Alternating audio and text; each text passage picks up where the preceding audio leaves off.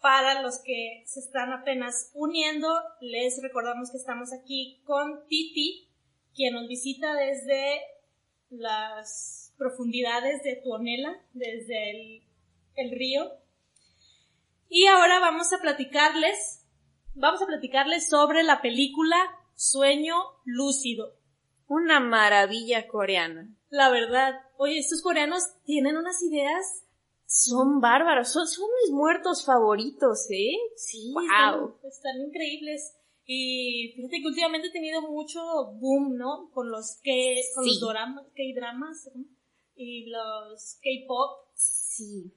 Tuvieron un primer boom con el K-pop ah, en los años 2010, más o menos, en ese, en ese entonces empezó a llegar el K-pop eh, un poco más internacional, sobre todo eh, aquí a México, a Latinoamérica y fue como el primer boom, la primera oleada coreana, ¿no? Ahorita con la pandemia, eh, todo mundo perdió la cabeza. Todo mundo empezó a, introducirse un poquito más en el K-pop y con el K-pop, si te interesa bien, empiezas a conocer su cultura, su comida, sus películas, eh, todo. Empiezas a adentrarte en este mundo coreano. Por lo tanto, después de la música, pues vienen los doramas, las películas, eh, las series, llegamos al punto en el que en Cinépolis están pasando como documentales de algunos artistas de K-pop coreanos, que, por ejemplo Blackpink hace poco tuvo función de su documental, que por cierto primero fue de paga, si no mal recuerdo. Eh, tuvo su, su documental proyectado en el cine. ¿Cuándo habíamos visto un documental de Ricky Martin, de los Beatles, de quien sea que se les ocurra, ¿cuándo había habido alguno en el cine?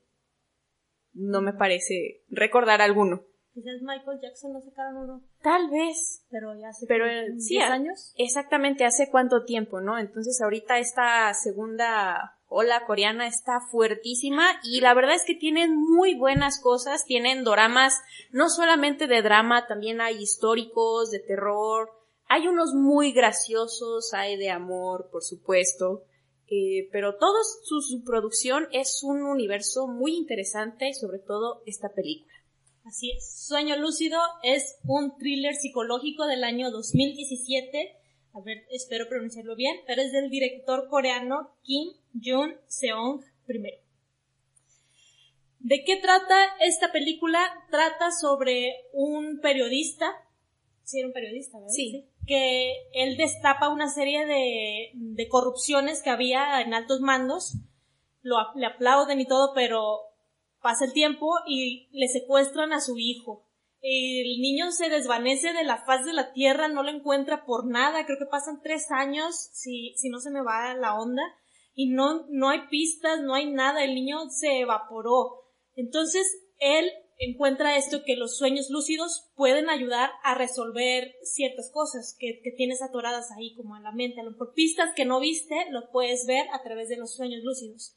Así que él recurre a, una clínica donde trabajaba una amiga, una conocida de él, y ella lo ayuda y pues conoce ahí todo este cómo se, se maneja este mundo de los sueños lúcidos. ¿Qué fue lo que me gustó de esta película? Me gustó que está muy entretenida. A mí no se me hizo larga a pesar de su duración. Creo que se dura como dos horas. Una hora cuarenta me parece, poco más, poco menos. Más o menos. Eh, no, no sientes el tiempo, está muy bien llevada la película, la, los, las tramas que te ponen, los misterios, las, los datos que te dan, los, porque yo creo fielmente que los datos que ellos dieron en la película no están tan alejados de la realidad, sino es que son reales y pues te lo maneja con esta trama del padre que le secuestran a su hijo. Lo que no me gustó o es que te ponen en un como en un dilema moral, yo creo. ¿Hasta dónde eres capaz tú de llegar para salvar a la persona que quieres? Pero esto aplica tanto para el periodista que le secuestren a su hijo, que bueno, sí que gacho, ¿no? Y como hasta la persona que pues maquiló todo este secuestro con tal de salvar a un ser querido también. Entonces está este padre que necesita una transfusión de sangre para su hijo, el cual tuvo un accidente, y ese tipo de sangre era muy escasa. Y casualmente el hijo del periodista tenía ese tipo de sangre, Entonces, pues bueno, ¿no? Te, te ponen en este dilema de, chin, Sí, a, quién apoyas, ¿no? Eh, al periodista que acaba de perder a su hijo pequeño, eh, si no mal recuerdo tenía como cinco años el pobre niño, eh, fue secuestrado por salvar a una niña, creo que de poco más de diez años, que necesita un trasplante y precisamente por esta cuestión de, del tipo de sangre súper extraño, dices, ¿a quién salvas, no? al niño pequeño que está ahí en medio de un divorcio de sus papás, o a la niña un poco más grande que tiene todo un futuro por delante. Caray, ¿no? Es, es complicado, es complicado. ¿Quién merece más vivir? Sí. ¿Quién merece vivir más? la trama, pues, te, te maneja esto y, y no es que no me gustara, sino que sí te ponen en, ese de dilema. ¿qué, ¿Qué, opinas tú? ¿Qué opinas tú? Radio escucha o Sí, no, ¿a, quién secuestrarías a un niño de alguien que conoces del trabajo por salvar a tu hijo? Piénsalo bien. Cualquier respuesta es válida. Aquí no estamos para juzgar, estamos para preguntar. ¿Y por qué la recomiendo? Por pues estas cosas que ya comentamos que, que manejan estas, estos datos sobre los sueños lúcidos. Uno de ellos es que las personas en coma sueñan que esto pues sí es, mm, a lo mejor no, no se sabe que sueñan quizás, pero sí se sabe que sueñan. es, esto es conocido, un dato conocido.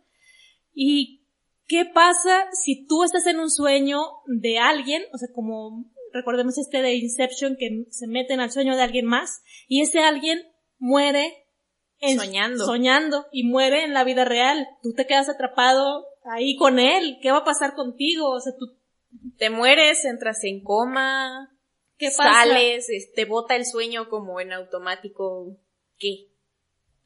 Pero, entonces sí está muy interesante, entonces por eso la recomiendo, si eres de los que les gustan las películas de thrillers psicológicos, estas películas de sueños, si te gustó Inception, yo creo que Sueño Lúcido, esta película coreana también te va a gustar.